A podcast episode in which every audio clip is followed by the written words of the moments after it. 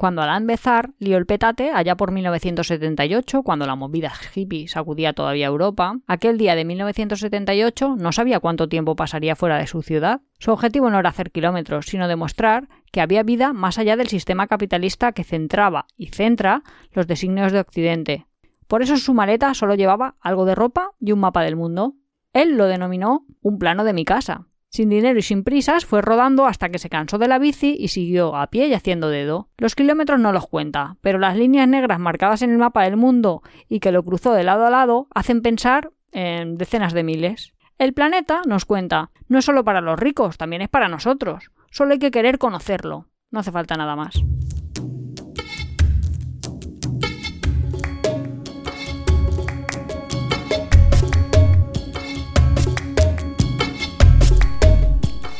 Bienvenidos a Tiempo de Viajes. Somos Iván y Nuria y... Eh. ¡Oh! ¡Eh! Iba a decir. ¿Eh? ¿Qué iban a decir? Este es el capítulo 26 de la segunda temporada y vamos a hablar de viajar gratis. Sí, de si se puede viajar gratis, si es posible viajar sin dinero en general. Y vamos a planteárnoslo desde el punto de- desde todos los puntos de vista, pero sobre todo desde el punto de vista de más que de si es posible, que evidentemente la respuesta es sí. Es Si alguien lo ha hecho, el del texto lo ha hecho, ¿no? Claro, pues nosotros nos lo vamos a plantear desde el punto de vista de un viajero más convencional, o sea, una persona que no es que quiera dedicar su vida a vagar por el mundo mm, durante 25 años. Claro, porque eso es ser vagabundo, este básicamente. Sí, exacto. Moviéndote. Este viajero, eh, del que nos habla Eduardo Eiroa en un artículo que escribió en La Voz de Galicia en septiembre del 2003, en un artículo, el artículo se llama Un viaje para salirse del sistema. Este viajero eh, parece ser que empezó en el año 78 y estuvo viajando por lo menos hasta el 2005 y yo le he perdido la pista. Yo he intentado buscar referencias a él posteriores a 2005. He visto que se abrió una cuenta, se abrió él o le abrió otro o alguien se hizo pasar por él, una cuenta de Twitter, una cuenta de Instagram y tal, pero apenas se escribió nada en esas cuentas. Y, y ha desaparecido completamente del mapa. Yo no lo. Si alguien sabe algo, o si alguien ha leído en algún, en algún blog, algún libro o algo sobre, sobre este viajero, pues nos encantaría un poco que nos lo contara. Pero tenemos datos del viajero, sabemos cómo se llama o algo. Claro, lo, lo has leído tú perfectamente en el artículo. ¿El Alain este? Claro, estamos Ah, hablando de- vale. del viajero, no del. No del. No sé. El, el artículo es, es un periodista, no es un viajero en Ah. sí. Así que nada, eh, Nuria, la pregunta te la lanzo directamente. ¿Tú crees, como cree Alain Bezard, que se puede viajar gratis por el mundo? Hombre, creo que todo, todo, todo es una relación coste-beneficio. Quiero decir, mm, lo que no sé es en qué condiciones viajará gratis y si te va a compensar. Qué cosas te pierdes por el hecho de no gastarte dinero. Pero mira, siempre Claro. estructuramos los capítulos de la misma forma, ¿no? Como, ¿cuáles son las partidas viajeras? Nos podemos gastar en alojamiento, en transporte, en, comida, y en actividades. En actividades, turismo, sí. Pues así más o menos me había empezado yo a plantear mi línea argumental. ¿Se puede transportar uno gratis? Pues sí. Pues sí, es bastante fácil. De hecho, es lo más fácil, creo que de las tres, de las cuatro partidas que estamos hablando, es la de transportarse, porque tú puedes Hombre, ir. A ver, están las que todo el mundo conocemos, que es desde ir a pie. Sí, hombre, que ir, a mí- ir- a pie es gratis. Eso Es sí que que, a mí, nunca te han cobrado. en, bueno, en Blasco Ibáñez, una persona, un subsahariano, Sí, me verdad. preguntó, ¿cómo se va a Barcelona? Y yo le dije, pues ahí está, bueno, eh, la autopista tal. Y dijo, no, no, no, andando, ¿hacia dónde es? Y yo pensando, ¿cómo? Y yo dije, no, no, andando no se puede. Y es que me soltó algo así como, he venido desde Mauritania, me vas a decir tú Que no si se se, puede puede o no se puede. Andando a Barcelona. Ir a Barcelona, que está aquí a 300 kilómetros de Valencia o a 400, no sé cuántos estará. Qué ingenuos éramos en aquel entonces. Sí, ¿eh? la verdad es que éramos preguntó- pequeños, ¿eh? Ahora lo pienso de Sí, sí, ah, sí, andando va, se ¿no? puede. Claro. Vas a tardar, o sea, lo que no puedes Joder, es llegar ahí en ¿Nos dos horas. unas vacaciones de, de- de Alicante a Barcelona? Bueno, pues el Camino de Santiago es un poco así, ¿no? Vas de un sí, sitio a otro. justo. Es que el Camino de Santiago es eso, justamente. Lo que pasa es que el Pero baja el Camino de Santiago, es eso iba a decir. Esta persona que no lo preguntó, para- y además que esta persona que no lo preguntó, no iba a un albergue a dormir. Dormiría pues ahí entre... Donde pudiera. Pues entre cañas o yo qué sé. Donde pudiera. Detrás de un arbusto. Justo. No, no, no. Luego, Pero bueno, eh, otra forma de moverse gratis es en bicicleta. Suele ser la forma en la que los viajeros se mueven más bueno, los que gratuitamente. viajan a pie pueden viajar en autostop. Claro, Ah, que, claro, que es claro. una manera pues, Cierto, pues, cierto. más rápida que el viajar puramente a pie. Y luego lo de bicicleta, sí, pero fíjate que viajando en bicicleta también tienes una serie de costes porque la bicicleta se pinchará algún día. eh, Pues la algún- repararás. Algún día se te estropeará y tendrás que repararla. Igual algún día te la roban y te toca pagar. Quiero decir que el no tener Hombre, no te deben robar con mucha facilidad porque está bastante cerca de tu bicicleta siempre, ¿no? Sí, si quiero no te, decir que si no más te que, alejas que para hacer otra- alguna eh, actividad. que porque- otros turistas. Claro, pero quiero decir, imagínate, yo qué sé, que quieres entrar a un museo, pues ya no puedes entrar y, y, bueno, te puedes dejar la bicicleta fuera, pero te arriesgas a que te la roben o, en- o acceder a una senda que por la que no puede pasar la bicicleta. Ya. Hombre, pero para ellos Entonces- es- será casi como su casa. Quiero decir que Sí, no. que intentan estar cerca. Sí, yo también lo pienso. Pero bueno, es una manera barata de viajar, al menos es muy, muy barata, casi cercana al cero, si consideramos eh, que el cero absoluto es casi un objetivo imposible. Bueno, yo había pensado otras formas de viajar gratis o prácticamente gratis. No me acuerdo cómo se llama esto de que tú coges una autocaravana en un sitio o un coche de alquiler en Ah, un las sitio. relocaciones. Sí, y lo devuelves y lo devuelves en otro sitio. Eso es, Entonces te, te tienes que amoldar un poco a, A lo lo que, que te mandan. Y sobre todo en el tiempo, porque eso sobre todo pasa en Australia y a lo mejor te dicen, pues tienes que llevarme la autocaravana desde Perth hasta Sydney en cuatro días. Entonces tú tienes cuatro días que durante los cuales sí que vas a poder visitar algo, pero tampoco todo lo que querrías, no vas a poder hacer todas las paradas que podrías hacer si Pero tuvieras te pagan la gasolina y todo. Ah, sí, sí. o sea, no- en realidad sí. te han contratado a ti de taxista. Claro, eso o de por- claro, chofer. Claro, que es que eso pasa porque mucha gente pues empieza su viaje en Sydney porque les llega ahí el vuelo, sin más, y luego ah, pilla la autocaravana y no quiere volverse otra vez al punto inicial y dice, ah, pues pago los mil y pico euros que cuesta el, el dejarla en una oficina distinta a cientos de kilómetros, Mil. miles, sí. Wow. Claro, es que son muchísimos kilómetros, es que Australia es Ya, pero gigantesca. pensaba que a veces aquí en Europa hay compañías que, que te yo lo sé, hacen. como que he hecho cosas de estas, que Sí.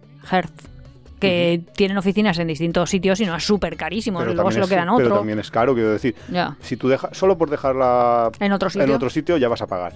Y claro, ese, ese pago que vas a hacer es justo el pago que te está haciendo el que la ha alquilado originalmente la autocaravana a ti por relocarla. Es decir, te Ya, han pagado te en el fondo, te han pagado la Pero bueno, autocaravana. eso también lo estaba pensando yo, de, es que tanto hacer cosas gratis, tanto hacer cosas gratis, ahora seguiremos que a veces piensas, pero no te compensa trabajar.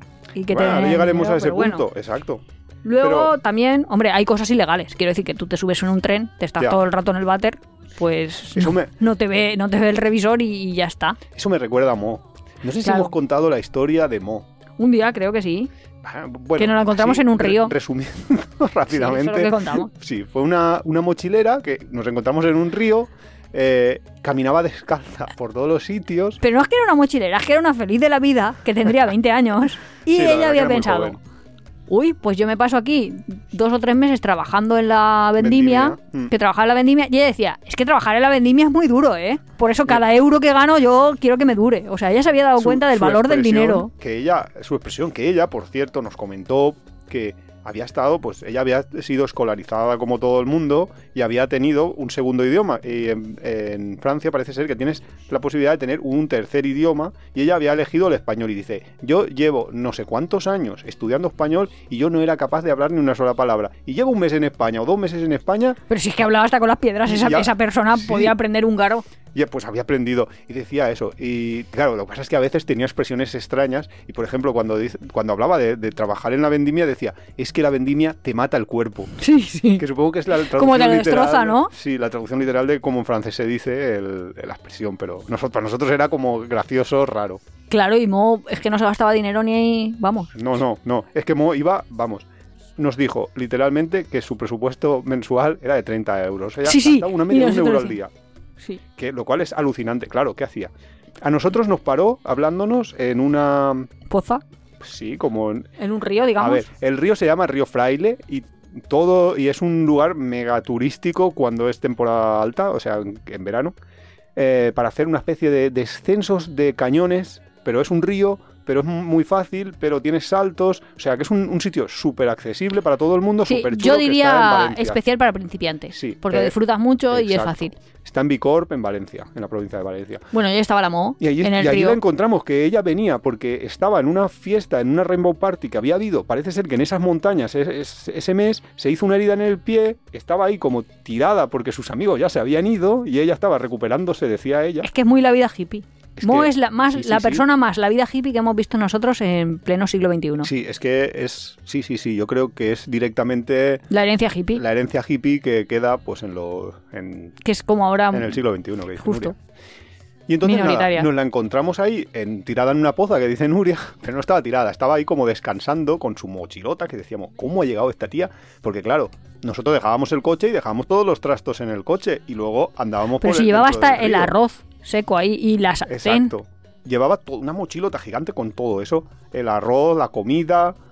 Claro, dice que su euro, lo que se gastaba en, su- en su euro diario, era básicamente comida, porque en transporte no gastaba. Pero si es que en comida tampoco. Luego entraremos en partidas de comida, cómo puedes ahorrar. Y ella hacía como voluntariado en el bar. Es que directamente iba al bar y le decía, oye, quiero un bocadillo no sé qué, ¿te ayuda a servir mesas? O quiero unas aceitunas no sé cuántos, Le ayuda a mucho morro. sí. Y el, claro, el amo del bar decía, bueno, vale, pues si me haces de camarera aquí Sí, media pero- hora... Pero justo cuando, cuando la recogimos, porque le dijimos, ella, ella nos asaltó preguntándonos eh, si. Pues, Si la íbamos hacia alguna íbamos dirección, hacia ¿no? sí, ella quería ir hacia el sur en general. Nosotros nos íbamos luego a Alicante, con lo cual sí íbamos hacia el sur, pero le dijimos, no, esa noche la íbamos a pasar en una casa que tenemos allí, de cerca, y al día siguiente iremos. Y entonces es como la conocimos, se vino con nosotros. La eh, recogimos, la verdad es que- la verdad es que la recogimos. es que la recogimos como Sí, quien sí. coge un perrito. Pobre Exacto. chavala. La Pero bueno, duchamos, vaya. la duchamos. Es que encima, es que eso es otra, pero bueno, eso ya son historias de Mo. Que yo le digo, ¿no quieres aprovechar para bañarte? En serio, yo consigo, después de estar ahí en vida nómada, una casa y lo primero que pido es una ducha caliente. Si puede ser, por favor. Pues claro, ¿no? Claro, yo lo, yo lo hubiera pedido como en plan, por favor, por favor, por favor. ¿Quieres lavar ropa o ducharte ya, no? Si yo ya me ducho en el río, yo, "Uf, pero con agua caliente, hija. Bueno, en fin, todo. Bueno, nos dijo eh, esa primera noche que no y a la mañana siguiente dijo, bueno, vale, va, eh, así me lavo el pelo. Sí. Que hace no sé cuántos meses sí, que no sí, me lo sí. lavaba. Es que dice que, que llevo dos meses sin lavármelo tal y nosotros... Y nosotros, ya se nota, eh, ya se nota. Vale, o sea, eso no lo contamos en higiene en viajes, pero es que a veces es falta de higiene. Pero es que ya no hacía ningún método. Bueno, se Ah, le dejando rastas. todo. Bueno, el caso. Sí, eso dijo. Porque así, claro, si te dejas rastas, el... Pero bueno, por lo menos lo hacía todo, lo hacía todo en modo legal. Ella no hacía eso de asaltar trenes o ¿Cómo saltarse el metro. ¿Cómo Ella que no? subía un Yo metro sin lo pagar. he traído por esto. Justo porque acababas de hablar de eso, de, la- de subirte al tren, tren. Porque, a ver, nosotros no íbamos solos en el, en el río este, íbamos con una pareja de amigos que fueron, encima, ellos eran los que llevaban el coche, eh, fueron los que la llevaron la- a su destino y su destino fue una estación de trenes o no sé, una historia así. Y en el camino les contó pues eso, que ella pues se subía al tren y ya si la echaban, pues la echaban. Claro, si es que lo peor que pueden hacer, nunca te van a matar. Eso No. es, es la frase de dinero de mi bolsillo no van a, no van a sacar al extremo. Y si... Y es que encima, aunque quisieras sacar, no puedes. A esas personas no las pueden multar. No, claro. Como no tienen ingresos ni son funcionarios, y- ¿qué, qué- qué le vas a hacer? No le vas a bloquear la nómina. No, que como mucho lo llevas una noche al calabozo, pero entonces te dan de comer, yo qué sé. Sí, sí. Todo Están abiertos a todo. Se hace amiga de todos. No, pero sí que le pasaban cosas, como, por ejemplo, ella nos contó que cuando había estado en Valencia, y este era un problema que tenía ella en ese momento, cuando había estado en Valencia, capital, la ciudad, se fue a dormir al único sitio que a mí también se me hubiera ocurrido, dormir que es bajo del puente del río. Y entonces dice que por la noche, estando dormidos, se- ve que alguien, se, como en silen- silenciosamente y tal, fue hasta donde estaban ellos y les robó. Y se quedó sin móvil. Y le habían quitado el móvil, es cierto, pobre chavala. Y claro, eso sí que era un problema porque eso sí que te impide comunicarte. Y si no tienes dinero, no tienes dinero. Quiero decir, no te puedes comprar un móvil, de repente sacar 100 euros mínimo que cuesta un móvil y, y conseguirlo y, y conseguir un número número. No sé, eso sí que es una complicación cuando viajas sin dinero o sin prácticamente nada de dinero. Ya, yo creo que dinero llama dinero. Quiero decir que una persona normal que tiene dinero necesita en un momento dado un móvil y simplemente tiene que decir a todos sus contactos, oye, ¿tenéis algún móvil que no uséis que me he quedado sin este? No sé qué, no sé Ya, cuántos, eso y te lo dejan un tiempo. Hmm. Igual que pues es más fácil conseguir que te den comida de muestra en el supermercado, por ejemplo. Si vas bien vestido... Sí, que si está muy tirado. a- a- a- sobre este tema hay una película muy buena que se llama El traje. Sí, justo, que también es de un negro que, Que sí. cam- cómo cambia su vida solo cambia por su hecho vida de- porque se encuentra un de un traje. Sí, está cual- interesante. Sí, la, ver- la verdad es que la película está muy interesante. Otra cosa de transporte, que seguimos en el apartado transporte, sería no gratis, pero casi gratis, a veces que puedes coger aviones relativamente baratos, como a un euro y todo eso, sobre todo antes en las compañías muy ahora es baratas. más complicado lo de un euro, ahora, pero bueno, 10 euros, 5 euros incluso, sí que es bastante posible si viajas con muy poco equipaje. También es cierto que, que tienes que estar muy abierto. Claro, que, que a de donde sea, cuando sí, sea, desde sí, donde sea. Exacto. Y luego, eso, andando hasta el avión. Porque muchas veces Claro. nosotros hemos ido por 5 euros a París, pero es que luego El- el bajar taxi, en el- autobús, el o, autobús, bueno, te buah. cuesta ahí cinco veces más, obviamente. Otra cosa que puedes hacer, que también conocimos a un señor en Senegal, este señor que sí que creo que hemos hablado porque era bastante interesante su vida, en el sentido de que tenía una hepatitis y le habían dicho que, Sí, sí, sí, que que fuera un sitio de, que fuera un sitio de sol y claro, a veces tenía revisiones con el médico y eso le obligaba en una fecha determinada a coger un vuelo, porque él seguía yendo a Barcelona a visitas, o sea, él seguía en el Sistema Nacional de Salud, iba al hospital normal. Sí, sí. Eh, entonces él lo que hacía, y es una forma que la que sí que se puede viajar gratis, compraba mercancía en un lugar y la vendía en otro. Básicamente él compraba máscaras Exacto. Y las vendía. talladas Sí. de, de- de y África. él las vendía en el propio avión.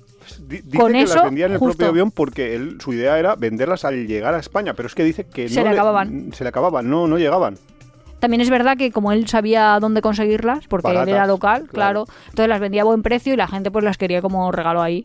Total, que esa es una forma. Hay, Hay- gente que hay compra mercancía en un sitio, eso en. Tailandia y todo se hace con libretitas, con no sé qué. Muchos viajeros luego tienen su tienda online que siempre dicen Bueno, pero- apoya el proyecto y en verdad estás es- comprando lo que otros están sí, pero vendiendo. eso en realidad- Eh, lo que otro ha traído. Sí, en realidad Como lo que pasa es que eso cuando lo haces, eh, yo creo que la gente que compra, primero tienes que tener un puñetero blog o una, una comunidad detrás. Sí, o ser porque youtuber o algo. si no es imposible porque yo creo que la gente no paga por la libreta en sí, porque la libreta en sí vale muchísimo menos y podría comprarla en otro sitio, sino por ayudar. Bueno, pero hay tiendas tipo tienda Natura, pero que no es un Natura normal, sino tiendas de barrio en las que venden muchísimos productos de India, como, no sé, típicas pantuflas, pantalones anchotes, ese tipo de ropa de la India, de algodón así. Sí. Y eso se vende. Y mucha gente, claro, compra fardos en un país y lo vende en otro. Es una forma de Vale, eso, apoyarse. claro, es que yo cuando lo has ha empezado a- cuando has empezado a decirlo, yo pensaba que ibas por ese punto, porque sí que es cierto que hay viajeros que, ah, pues claro, cuando viajas tú ves lo que hay barato en un país y lo que necesita o lo que se compra en otro país. Entonces eres capaz, si eres capaz, por, por decirlo así, de conectar esa necesidad con esa oferta, pues eh, puedes llegar a, establecer redes de yo compro aquí, compro un contenedor entero, te lo envío a ti que estás en otro lugar, que eres un socio mío un amigo o lo que sea. Y yo sí que lo he visto eso, sobre todo en los argentinos que son los más espabilados para todo esto. Sí que lo he visto hacer y conseguir así financiarse bastante bien un viaje. Claro, eso también depende. Si puedes hacerlo así, comprar o aprovecharte de que venden algo que en otro sitio no lo venden. Yo me acuerdo cuando en el precámbrico este, en el Pleistoceno, a ver, no, a ver. una amiga mía acabó la carrera de arquitectura y toda su toda su promoción hicieron un viaje a Nueva York. Y claro, pues eso tenía un coste y que estabas ahí vendiendo lotería y ese tipo de cosas. Sí, pues su tía, típico, sí. pues su tía le dijo, mira, era no es como ahora que lo buscas por internet y yo creo que te lo envían, pero ella dijo, quiero una falsificación exacta de algunos de estos bolsos. y le empezó a decir, o sea, era el mercado del lujo en falsificación. Y eso en Nueva York se encontraba y aquí en España en ese momento, que sería, pues no me acuerdo si era Señor policía, esto ya 98, está prescrito. 99, sí, sí. Pero es... Y le dijo, y toda la diferencia de precio, o sea, no me acuerdo, pero imagínate que dijo, quiero un bol este bolso, con el, que era ahí recortes de revista a lo collage, ¿sabes? O sea, el- el- la fase analógica de este, por tanto, o sea, un buen precio para este bolso es hasta 300 dólares, un buen precio para este otro es hasta 450, no lo sé, ¿no? Cosas a lo mejor que costaban pues 10 veces más, 5 veces más o algo así. Todo lo que te lleves extra te lo quedas tú. Y entonces iba, mal. parte del viaje era comprar falsificaciones para su tía y sus amigas. O sea, es que era ahí ya, y con eso consiguió todo. Ahí, había caído el meteorito ese que extinguió a los dinosaurios o todavía no. Está- estaba sobrevolando Estaba- el planeta.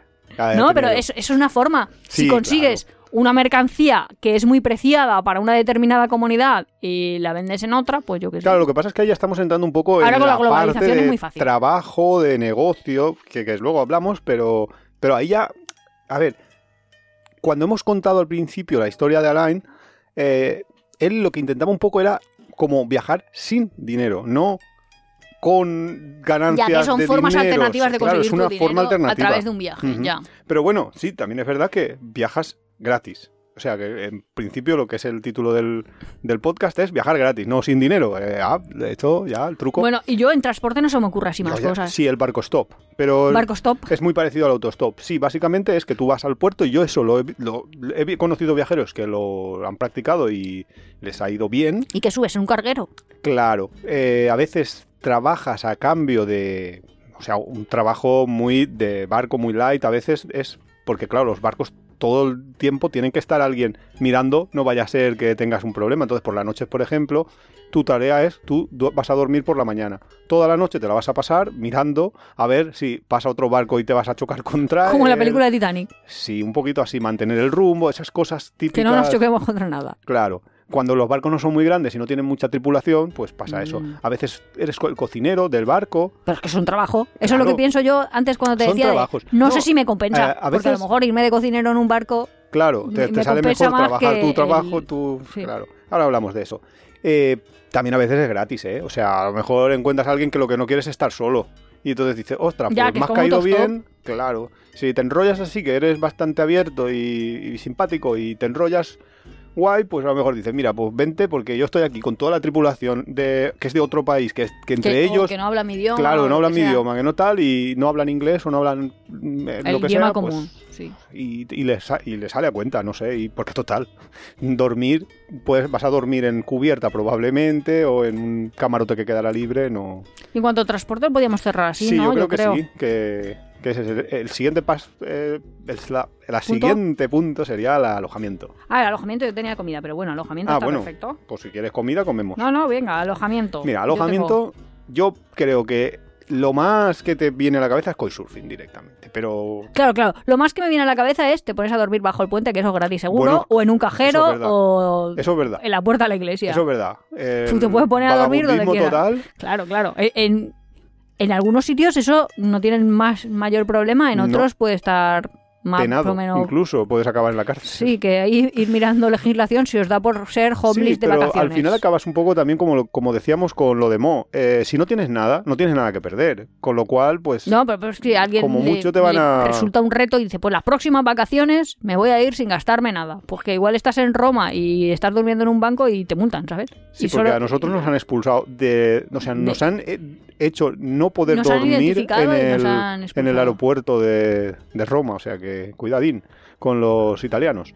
Sí, justo. Vale, esa es una opción y la otra es couchsurfing, que es que dormirás en una casa... apuntado, justo. Claro, vas a dormir en una casa. Lo que pasa es que, por ejemplo, Couchsurfing ahora se paga. Con lo cual, primero, yo creo que está medio muriéndose, que ya lo he dicho alguna vez, ¿no? Eso de que Sí, se esa está es tu muriendo. percepción.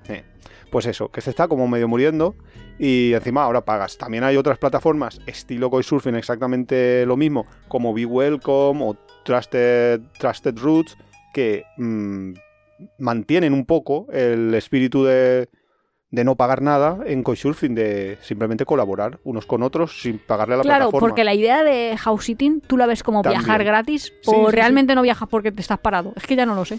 Eh, tú Aunque en un viaje hay. Claro, pero es que tú tienes que pararte siempre en algún sitio, ¿no? Sí, claro, yo también la veo. House sitting es básicamente cuidar una casa, o cuidar un gato, o cuidar un animal, o una cuidar unas sí. plantas, o cuidar simplemente la casa.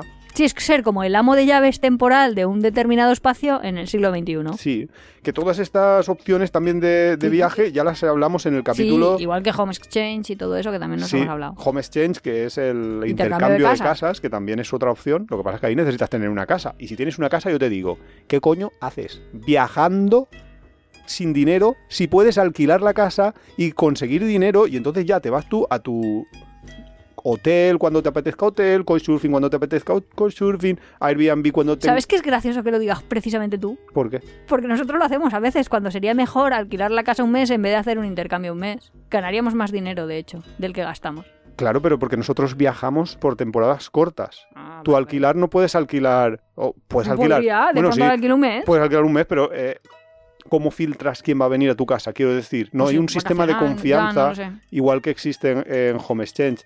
Y puede ser que alguien venga y te destroce la casa y entonces tienes que rehacerla tú porque tú no... O le abro la cabeza. No, porque es que a veces ni lo vas a ver Ya. y no vas a saber nada de lo que ha pasado. ¿Y algo más de alojamiento se te ocurre? Yo creo que esas son las formas, ¿no?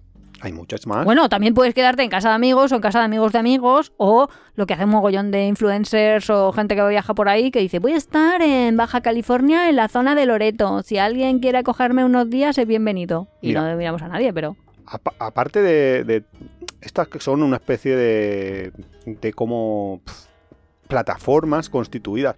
Yo pienso siempre, es uno de los referentes que tengo para viajes así mega low cost, que es los viajes de Walliver. Estaba pensándolo, o sea, me lo has dicho con la mirada yo. Claro, creo. es que- todos los días dormía en casa de alguien. No dormía, exacto, no, no dormía ni un solo día en su tienda de campaña el tío.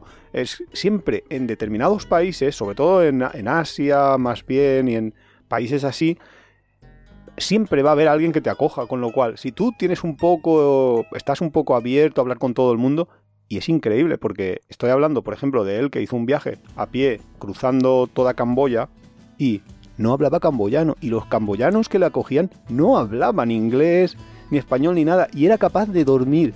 Y encima, Y le daban de comida. comer sí, gratis. Todos los que- días. Y no lo perseguía. Bueno, sí que, sí que buscaba el contacto con los otros. Sí, claro, es que él no, busca- no era exacto, tímido, ¿eh? exacto. Él buscaba el contacto. Si no lo buscara, pues yo creo que entonces sí que es más complicado conseguirlo. Y también es cierto que iba por sitios no eminentemente turísticos, porque si tú vas por mitad de Angkor Wat, nadie te va a ofrecer el, Una casa ya. claro, el dormir en su casa. Claro, él lo que hacía básicamente era, quizás eh, le preguntaba a una señora, veía a una señora ahí que estaba cuidando unas gallinitas Le y tal, y le preguntaba, ¿puedo sitio para poner la tienda de Claro, campaña. es- Y le decían, ¿qué tienda de campaña? Vente aquí dentro. Claro, o le preguntaba si podía acampar en su jardín. Si Y podía decían, hombre, ¿cómo agua". vas a acampar en mi jardín? Tú te vienes dentro. Claro, que, que realmente es lo que haríamos tú y yo. También si nos viniera, Claro, y cualquier persona, si de pronto alguien me dice, ¿me puedes llenar esta cantimplora de agua? ¿Qué dices? ¿Cómo? Pues ¿Quieres agua? vente y ¿Quieres come, cenar? ¿Quieres hombre, tal? con Claro. nosotros. Exacto. ¿Y, luego- alojamiento? Sí, y luego ya para cerrar con el alojamiento y ya conectamos con la comida, eh, hay un montón de plataformas como Workaway, HelpX, Wolf, que Mm, sirven Trabajo para- en granjas, que no sé cómo se dice. El Wolf es este. Es para trabajar. O sea, tú dedicas una serie de horas de, de tu vida a trabajar allí eh, haciendo, pues, la- por ejemplo, el WOF es trabajo en granjas, pero Workaway puedes estar, por ejemplo, en un hostel o puedes, tienes un montón de trabajos, puedes estar pintando una casa o, o construyendo un eco- una ecovilla. Eh, básicamente ahí entramos un poco también en lo de trabajo, porque vas a trabajar durante tu viaje y a cambio pues te van a dejar dormir sobre todo y también muchísimas veces, casi siempre comer y a veces incluso te van a pagar algo. Claro, pero a cambio de tu trabajo, o sea, está vendiendo la fuerza de tu trabajo. Que Obviamente, Puede ser, claro, obviamente. yo de pequeña, bueno, de regular, quiero decir, en mis 20, en el inicio de mis 20, hacía campos de trabajo Sí. que básicamente era, bueno, ahí podías hacer social medioambiental. Y entonces, básicamente, mm, bueno, pues o bien cuidábamos un bosque que no se incendiara, o sea, patrullábamos Vigilar. por ahí por un bosque, o hacíamos que en un sitio muy turístico la gente no saliese de los caminos marcados y respetara la naturaleza, o en otros marcábamos caminos directamente haciendo vallado ahí con maderitas, tal, o sea, en distintos años, pero básicamente era como un trabajo a cambio de comida y alojamiento, y sobre todo de estar en contacto con otras personas, porque Pues- no lo hacías ahí por la comida y el alojamiento, lo hacías porque así estabas bien con tus amigos. Claro, porque erais un montón de jóvenes que estabais ahí haciendo el joven. Claro. No, pero Y es- no te pagaban nada, y en cambio trabajabas. Pero básicamente Workaway y todas estas plataformas son, son eso. Es, vas a trabajar durante a lo mejor... Cinco un horas al día o- Esa- ah, vale, sí. Cinco horas al día durante un periodo de tiempo, a lo mejor un mes. A veces una semana, pero a veces también pueden ser seis meses. Porque depende del proyecto que se presente, puede ser que sea más o menos largo y más o menos interesante, porque a lo mejor a ti mm, te interesaba eso, pues estar eh, pues en, el- en la naturaleza o en lo que sea, y habrá gente que le gustará estar en una ciudad, mm, yo que sé, haciendo, o sea, cuidando un hostel o... Sí, también así. hacer, pues eso, ser monitor para campamentos de niños o yo qué sé, profe. Exacto. Pero eso ya es trabajar, que ahora luego entramos Pero no te pagaban. en esto. Era solo gratuito. O sea, es en trabajo Workaway hay gratuito. muy pocos, o sea, en este tipo de plataformas hay muy pocos que te paguen también. Casi siempre es cambio de alojamiento y comida. Eso es lo más habitual. A veces solo alojamiento, como en los hostels suele pasar, y que te paguen solo lo he visto yo en algunos casos muy puntuales donde requieren pues a lo mejor un poco más de especialización. Por ejemplo, nosotros los informáticos tenemos bastante suerte porque muchas veces es eh, hacer una página web, que ya ves, es un trabajo de oficina, un trabajo así como bastante tranquilo, y a veces te pagan, te llegan a pagar por hacer esas cosas. Sí, eso yo me lo he apuntado. Era la cara B de viajar gratis, no es viajar gratis, sino que te paguen por tu trabajo. O Claro. sea, que la fuerza de tu trabajo se vea recompensada. Entonces, pues por ejemplo, yo qué sé, A veces, a nosotros te pueden pagar en especies, como cuando nos invitaron a un crucero a cambio de hacer un post o cosas así, que realmente simplemente quieren dar visibilidad. Bueno, Ahora eh, muchos influencers hacen eso. Bueno, de hecho, En realidad si no era cambio de un post, ¿eh? ellos no te decían que lo hicieras, tú lo hacías si querías. Eso Ah, sí, no pensaba era- que- pensaba que No, si era no, yo que no lo hubiera aceptado. Bueno, Era no, a cambio si- de una charla. si En real- realidad ah, tú que verdad, era a que cambio de una charla. Claro. Justo, justo, justo Dimos para una charla en el crucero, claro. Cierto. Pero ahora muchos influencers eh, les piden, pues eso, Sí, que claro, hagas claro, un claro. post, que Colaboración. generalmente, y eso es verdad, tú puedes opinar tanto positivamente como negativamente, lo que te parezca. Sí, sí, Y- sí, Porque es un sistema de confianza, o sea, tu audiencia se fía Y de cuando a veces una cosa dices, mira, no, no vale la pena. Y de hecho, de, en ese caso que tú estás hablando del crucero, nosotros sacamos como 8 o 10 posts y no todos eran positivos. Por Claro. ejemplo, hablábamos muy negativamente de lo que vimos en un crucero que se hace con la comida, lo que la cantidad que se ya. tira de comida y la cantidad de o sea, de barbaridades ambientales que se hacen, que un crucero pff, algún día es para hablar de esto, ¿eh? Bueno, sí. Pero Y bueno, con la también- comida que estábamos hablando, No, decía Ah, que otra vale. forma de que te paguen, eh, la fase B, es, pues a lo mejor te contratan por un servicio específico, lo que tú decías, o bien por hacer Claro, pero fotos, eso o ya bien es por web. Sí. que eso es lo que ya dicen algunos viajeros así, que lo llaman guay, que es traviajar. Pero que eso es lo que yo quería entrar después de que repasáramos los puntos, entramos ya a saco, que Ah, es, vale. vas a irte a viajar, vas a irte a otro país a decir que estás viajando mientras estás estático en un lugar trabajando ocho horas al día Ya, es que es o más. Muchas veces es emigrar. Y Claro. dices, vale. mm, A ver, no es por hacer amigos, que aquí hacemos amigos siempre. No, pero, yo me acuerdo en 2006, por ejemplo, que venía un, si venía una ecuatoriana a cuidar de una persona mayor o a limpiar una casa, yo no pensaba, Estás viaja- esta persona está traviajando. Yo No. pensaba, esta persona ha emigrado y, y Sí que es cierto que hay una, una- fuente de recursos. por, por ser abogado de, de los traviajeros, sí que hay una diferencia. Sí. Y es la intención. La persona ecuatoriana que venía aquí a cuidar mm, a un anciano o a cualquier cosa, eh, no, no venía porque quisiera ver mundo. Venía porque necesitaba, tenía una necesidad material de dinero que quería cubrir y en su país no podía. Entonces venía aquí, trabajaba, enviaba muchas veces dinero, envía muchas veces dinero, porque no sé por qué hablo en pasado cuando esto está pasando hoy en día. Y entonces, eh, viajar no viajaba. O sea, viajar, viajaba el viaje de venir aquí, luego Ya, se ya, establecía se- aquí se y luego volvía. Mientras que un traviajero, en teoría, sí que tiene la intención de moverse de un lugar al otro y necesita la energía, que es el dinero, eh, necesario para moverse al siguiente punto. Con lo cual, sí que hay una pequeña diferencia ahí, más bien de mentalidad o de, o de intencionalidad, yo creo. Eso por hacer. Y ahora viene la crítica, ¿no? No, pero que mucha gente es eso de hemos conseguido la ¿cómo se llama? Working Holiday Ah, Visa. bueno, la Working Holiday Visa, que es uno de, las, de los requisitos para poder trabajar legalmente, porque luego lo puedes hacer, como hace la mayoría, de manera ilegal. Y ya, pero trabajar ilegalmente es muy difícil, yo creo. No, no es tan difícil. Yo en Australia, en Australia, mogollón de. En Australia los hostels se dividen en dos partes. Los de fiesta. Los de fiesta y los de trabajo. Los de fiesta, eh, pues todo el mundo está de fiesta, son casi todos jóvenes alemanes que están en su gap year, eh, pues emborrachándose, a lo loco, haciendo surf, bla, bla, bla. Y luego están los de trabajo, que son mucho más tranquilos, la gente se va a dormir a sus horas, se despierta por la mañana súper pronto y te despierta, por supuesto. Y en esos se conoce a muchísima gente y sobre todo ves muchísimos papelitos en unas, como, no sé, ¿Tablones? unos tablones, unos tableros con chinchetas de mogollón de empresas que buscan gente y algunas veces te ponen eh, no working holiday visa needed. Ah, en vale. plan, no la necesitamos porque aquí tú te vas a venir a la granja y además hablabas con la gente y decía, ah, no, yo empecé con la working holiday, yo ya llevo allí dos años, no sé qué, no sé cuántos, que aquí se gana mucho más que no sé qué, ¿sabes? Ya, que pero sí que final- tienen ese espíritu viajero, Sí, emprendedor, que podríamos emprendedor, decir. em- emprendedor de emprender el viaje. No, de- ¿A qué te refieres con espíritu viajero o Que, emprendedor? que sí que quieren viajar, que no es como, yo que sé, que yo miro por mi ventana y hay ahí unos señores, todos extranjeros, Todos africanos, de cualquiera, del norte o del sur de África, que están recogiendo carchofas. Y, y no creo que, hayan llegado aquí por... Alcachofas, creo que se llama en castellano. Ah, perdón, no sé ni hablar. Pues están recogiendo alcachofas, No para nada. en inglés carchof. Nos entendemos. Y, y, y no le veo yo espíritu viajero. Claro que no, porque no tienen ningún tipo de intención de, de viajar. Pero mira, por ejemplo, la gente que cruza el estrecho muchísimas veces, eh, los subsaharianos que vienen, los magrebíes que vienen, arriesgan un montonazo pagando una millonada por cruzar en balsitas en esto Y luego el resto del viaje, o casi todo su viaje, es sin dinero o prácticamente sin dinero. Lo que, claro. Eh, pero también vimos una película hace poco, que no me acuerdo cómo se llama, súper interesante, del niñito este negro. Te la voy a destrozar Adu. en... Ah, vale, muy bien. Menos la mal que película se Iván- llama Du.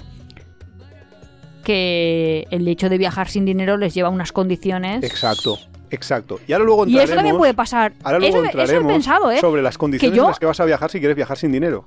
Vale, pero pero incluso de explotación sexual. Quiero decir que no, no, no Sí, sé sí, si sí, hay ese tipo. Y se, da, lo y se dan desconozco. viajeros, sí, Ah, iba a sobre decir- todo en viajeras. Eso iba a decir, desconozco si mujeres acaban prostituyéndose o obligadas a prostituirse para conseguir dinero para seguir el viaje, no lo sé. Lo Hombre, obligadas o Bueno, obligadas, a no ser que caigan en una mm. mafia o en una cosa así no va a ser. Lo que Bueno, ya, pasa pero es que como en una situación muy límite. Claro, lo van a buscar Que se propicia. para... ya, claro. pues no lo sabía, no lo sabía. Sí, Y sí que luego- lo he leído por ahí que hay. ¿Quieres entrar ahí? O... No, no, no, no, esto lo hablaremos. Ahora vamos a acabar con los puntos ¿acabamos de con comida? Alojamiento, transporte, comida que no lo hemos empezado y turismo. Pues Eh, comida. Vale, cerramos el paréntesis y luego volveremos. Ponemos Vale. un asterisco y para abajo. Vale, comida. ¿Qué, ¿Cómo comer gratis por el mundo?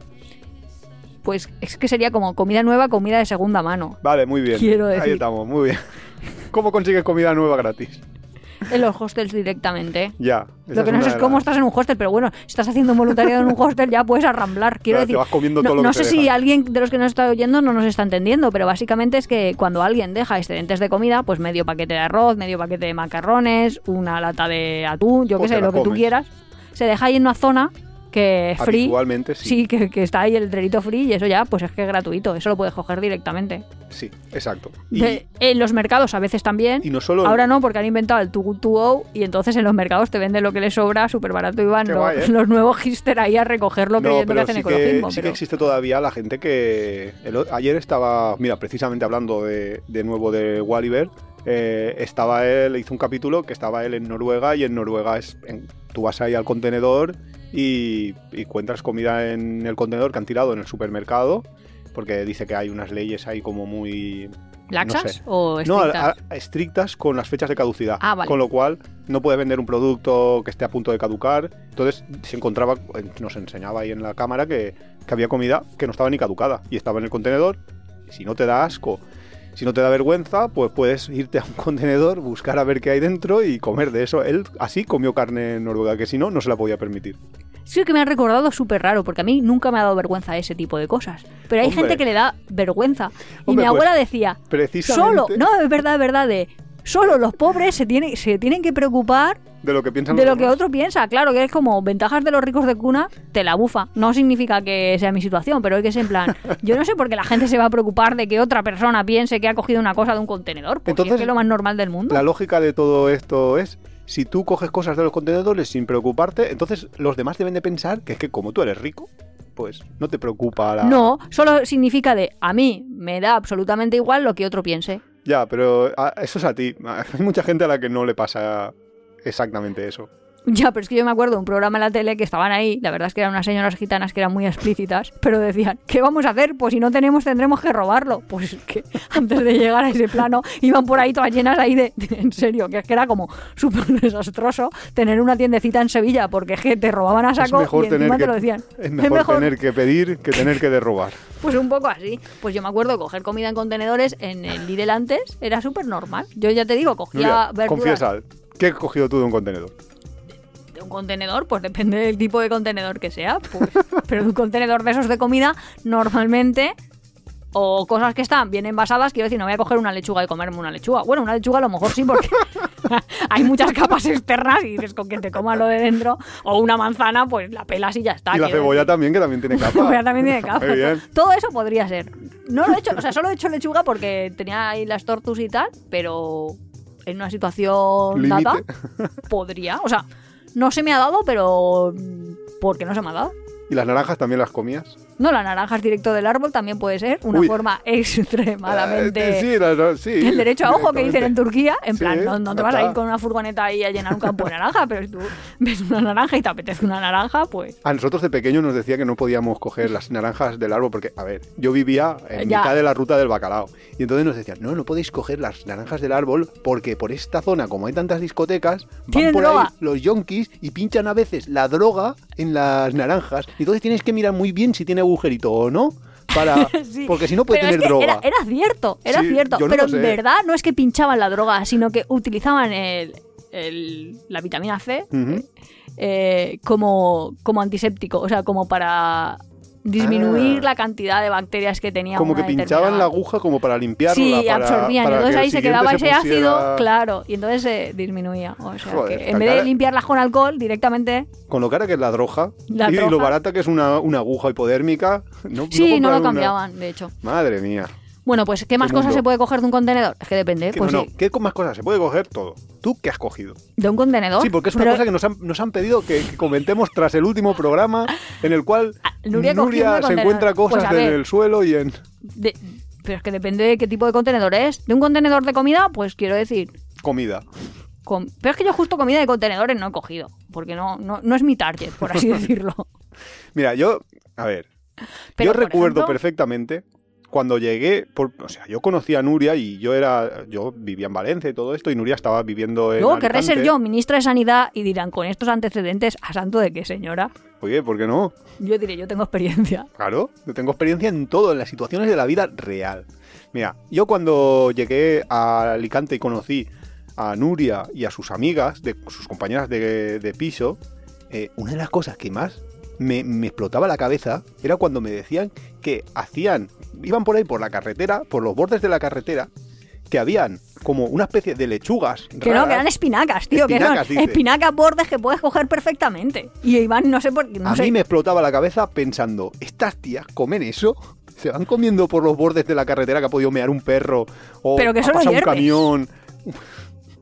Ya, son cosas verdes de la carretera, pero... ¿Eso te parecía raro? Y hacían pizzas y cosas así, con eso. Pues es que eso nos lo enseñó la madre de una amiga, ¿eh? Hombre. O sea, que, que ya venía de una generación. A nosotros, si no, no se nos había ocurrido. De hecho, hace poco vi. Bueno, no viene al caso que es un bastante largo. Ah, lo, ¿O lo cuento? Tú, tírate, tú adelante. sí. Vale, pues hay un como un reality show, pero bueno, en verdad no es un, un reality. Básicamente en el Reino Unido, creo que es de la BBC o de alguna de estas. eh, no sé cómo caí en esas. Básicamente cuenta la Yo no sé experiencia. cómo caes en tus canales de YouTube, porque un día tenemos que hacer un capítulo de los canales de YouTube que ve Nuria. Es alucinante, pero bueno. Pues básicamente recreas la situación de cómo era Inglaterra en la Segunda Guerra Mundial que estuvo sitiada. Bueno, de hecho... Creo que eso contaste un poco en uno de los capítulos. Es que era súper interesante. Sí, Entonces te- te- iban te todos marcó, ahí ¿eh? de Ese- los años 40. Entonces una de las cosas que se decía, que creo que conté en el capítulo, es que daban unos panfletos, de hecho lo decían por la radio y también te lo ponían en tu buzón, de qué tenías que hacer para comer conejo, o sea, criar conejo, matar conejo. Porque Criar conejo, matar era conejo. Fácilmente, sí, los tenías ahí, como los tenías que tener en el patio, de qué los podías alimentar y tal. Y otro de los panfletos era hierbas comestibles, silvestres. Claro, en la Alemania nazi también se hizo cuando Alemania empezó a perder, pues mucha gente Ahora que estamos de cara a la guerra, igual es interesante que, también sí, que, tener que reediten esos, esos panfletos. esos panfletos de pues, hierbas. Se Pues hacían entonces, eso, que hierbas son comestibles y cuáles no, porque a veces es lo único Claro. que va- hay que comer. de hecho, caí en un canal de YouTube súper interesante, pero A no súper interesante, que tenía, sin exagerar, 25 millones de visualizaciones, o sea que solo había visto gran parte del mundo, en el cual uno, inglés también, contaba cómo se iba a alimentar con una libra al día. Y Ah, hacía desayuno, comida, merienda y cena. Eso Lo es hacía una- todo súper Pero eso es muy habitual, ¿no? Eso hay como, no sé, como una serie de... Es que muchos, quiero decir que muchos ya, pero yo creo que, por gente, ejemplo, con youtubers 30 lo euros ver durante un mes es más fácil que con un euro durante un día. Quiero decir que, Ahí que no te sobra ahí, que no puedes comprar Un excedente. 5 gramos de, yo qué sé, no puedes comprar 25 macarrones. O Ya. te compras un paquete o no te compras un paquete. Ya, ya, sí, sí. Bueno, ¿y ¿cómo lo hacía? Y una de las cosas que hacía es recogía hierbas también silvestres. o sea, Claro, bueno, es una sí, de las es- opciones. No Hombre, pero es que, si, a ver, es que si a mí me dejas recoger, yo con un euro al día, no, y con menos, eh, estamos hablando justo de eso. Pues Ah, pues recoger es una de las formas de comida caído con- gratuita. claro, Y espigolar campos de patatas también. Yo nunca lo he hecho. Pero hecho me yo- arrepiento de ello. No, mi madre veía súper fatal que unos vecinos de- del edificio donde yo vivía lo hacían y casi como que lo criticaba. Es que se van ahí a espigolar patatas como si fuera pegado mortal. O sea, yo que se vayan ahí a un supermercado a robar yogures, pues veo que sea una cosa criticable por los vecinos. Pero que una vez alguien ha recogido todo un campo, que quien quiera pueda ir, obviamente van a ser patatas de, mejor, de menor calibre, o sea, van a ser más pequeñitas.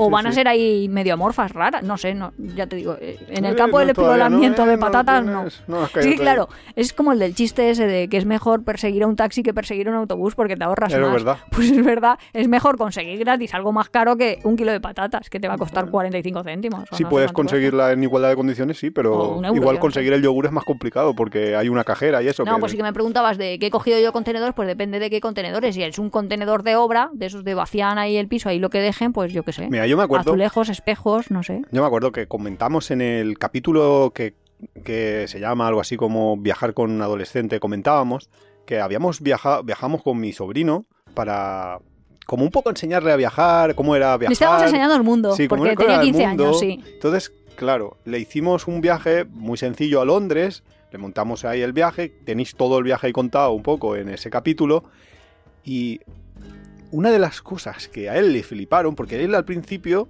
como que Nuria le comentaba eso de yo cojo no sé qué de la basura, o yo cojo no sé qué, no sé cuántos, y a él le flipaba el cómo Pero es es que posible... en verdad creo que la gente no lo está entendiendo, porque no es de la basura una vez está dentro de la basura, sino que va- puede ser en cualquiera de las cadenas hasta la basura. Quiero decir, cerca si de la una basura, persona- no. en la papelera.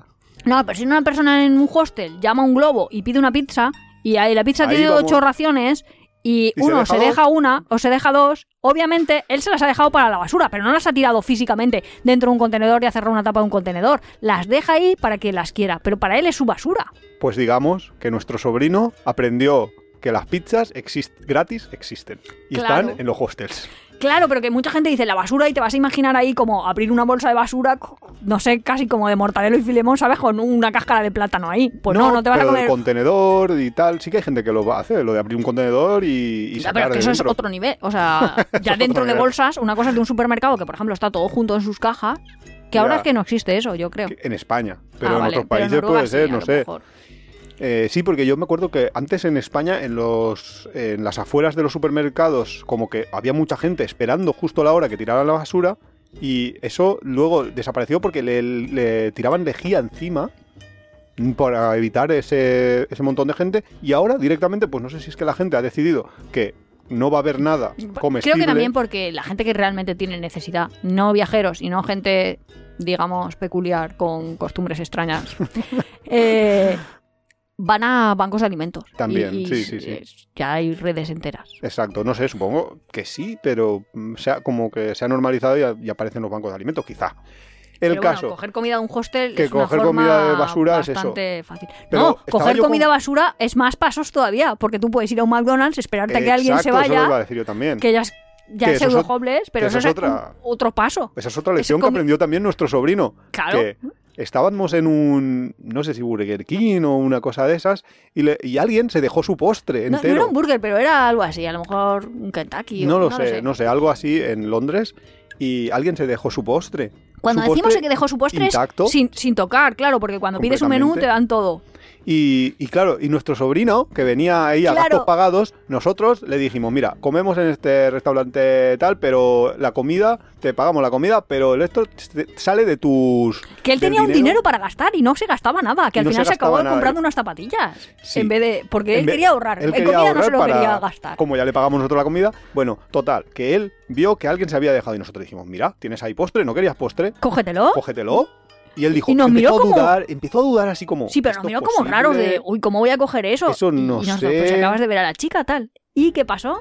Que vino un verdadero mendigo, un homeless, ¡Se lo quitaron! y se lo quitó delante de sus narices y dijo, hostia, Que sí que, que es sí que se puede. Claro, pero eso ya es. O sea, es el primer escalón de segunda mano. Claro, Que es comida no que ha, usa- consumida. que ha sido de otro, pero no la ha consumido. Hay otro escalón que el homeless ya lo pasa, creo que la gente normal ahí ya se para. La gente de- normal, el homeless no es normal. ¡Uh, haciendo amigos! No, quiero decir, pues no me vas a decir cómete media hamburguesa, que ahí ya dices, jope, no sé, las bacterias de la boca del otro, aunque Ya, se me un poco por la otra cosa. parte, pero ya no lo sé. ¿Qué más? Comida de segunda mano hay muchísima, Sí, ¿eh? sí. Porque, bueno, lo que tiran en los restaurantes, yo creo que puedes ir y pedirlo. Pero, por cierto- Nunca lo he hecho, pero creo que se puede. Sí, es posible. O sea, tú por pedir, luego que te den. Por cierto, lo que ha dicho Nuria de que al final nuestro sobrino se compró unas zapatillas. Sí. En la misma tienda que se compró las zapatillas, vio Nuria que habían dejado Bueno, unas Pero es que que eso fue- Nuria hubiera cogido si hubieran sido de su talla. Que Pero- eso me ha pasado a mí.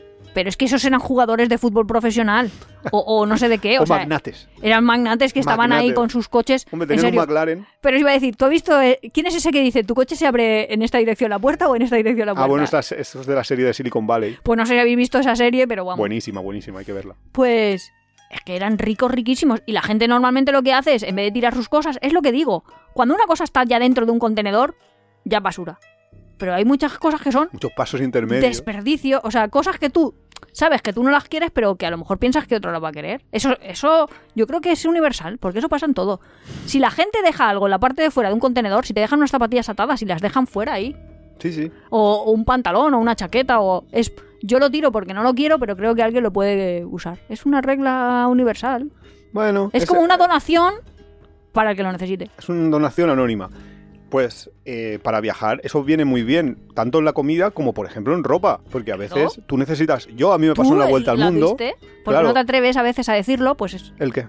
pues no te atreves a ver a alguien que a lo mejor está pasando frío y decirle quieres mi chaqueta porque Ah. a ti te da Ah, cosa vale, vale. yo todavía Vale, no estaba con. Vale, sí, eso es verdad. En la vuelta al mundo a mí me, me ofrecieron también. Yo no, no es que estuviera pasando frío, yo estaba en Tailandia, o sea que frío no pasaba.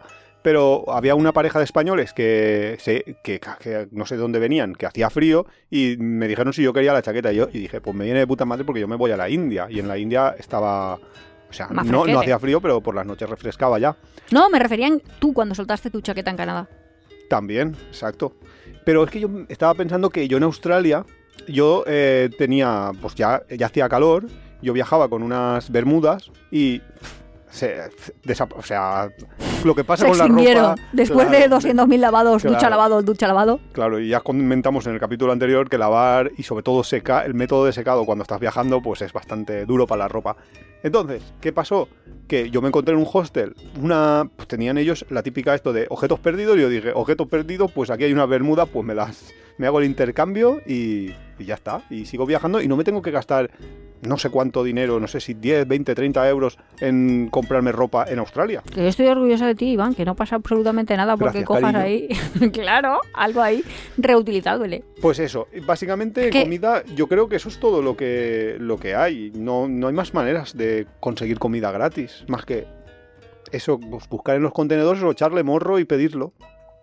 Sí. No sé.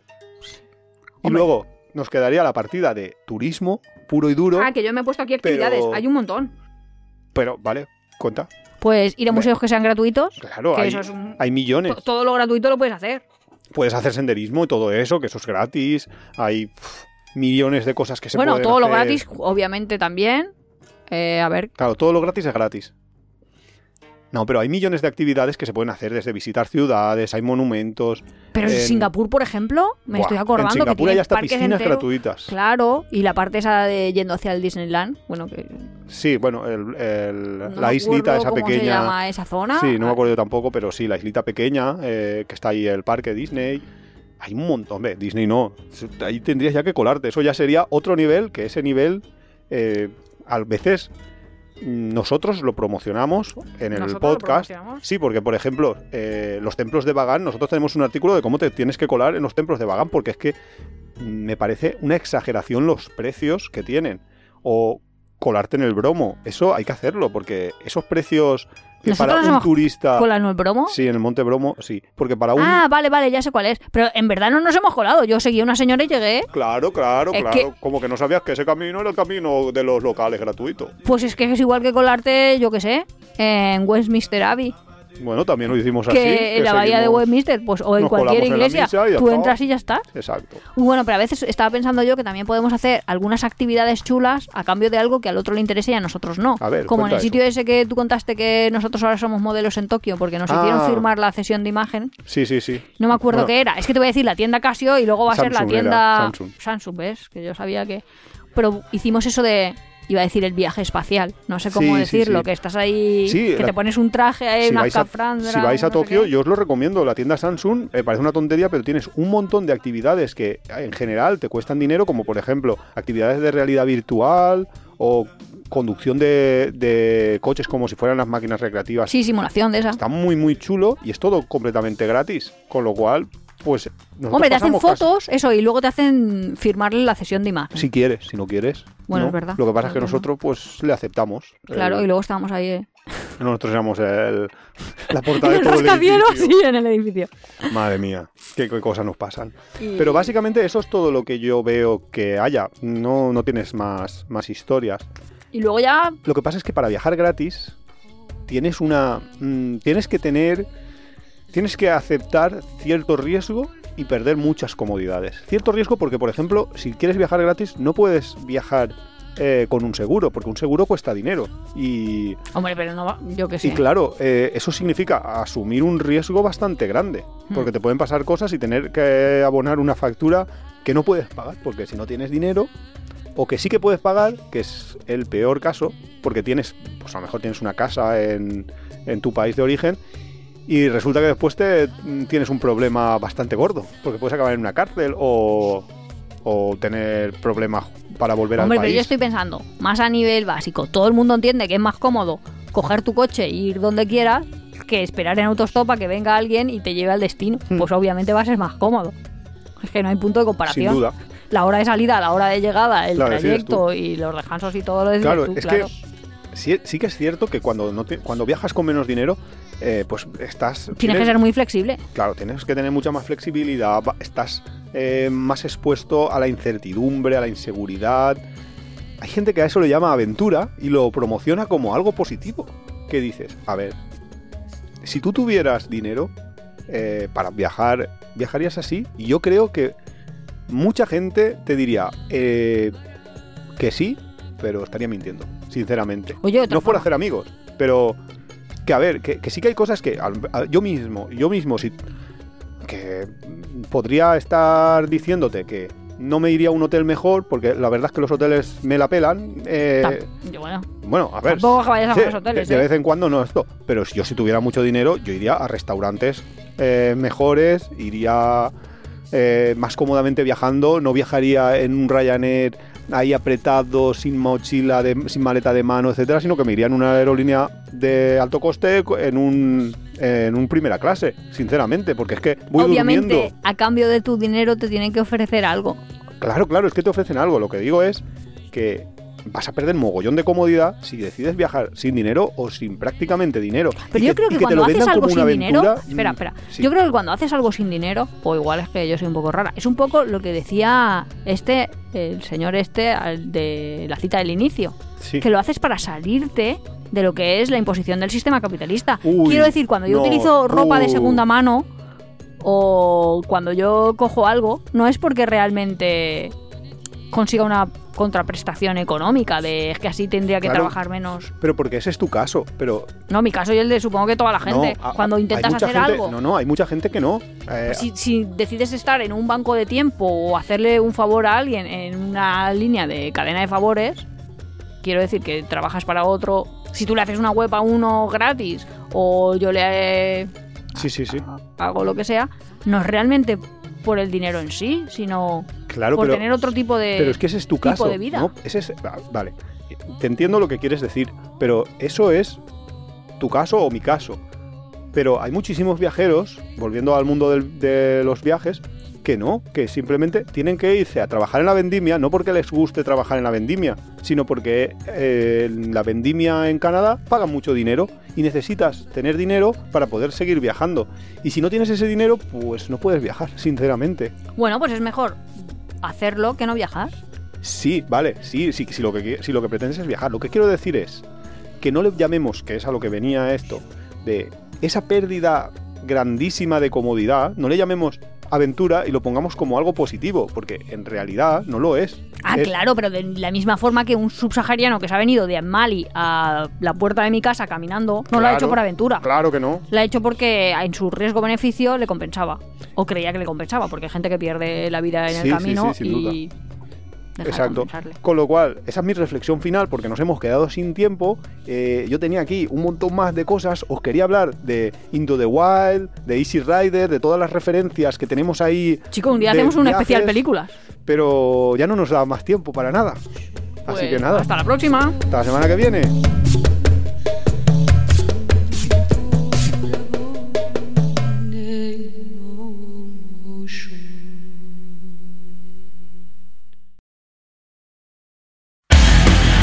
Si te gusta nuestro podcast, apóyanos en las redes sociales, coméntalo, compártelo, nos ayuda a crecer y sobre todo nos encanta recibir vuestros comentarios y sugerencias.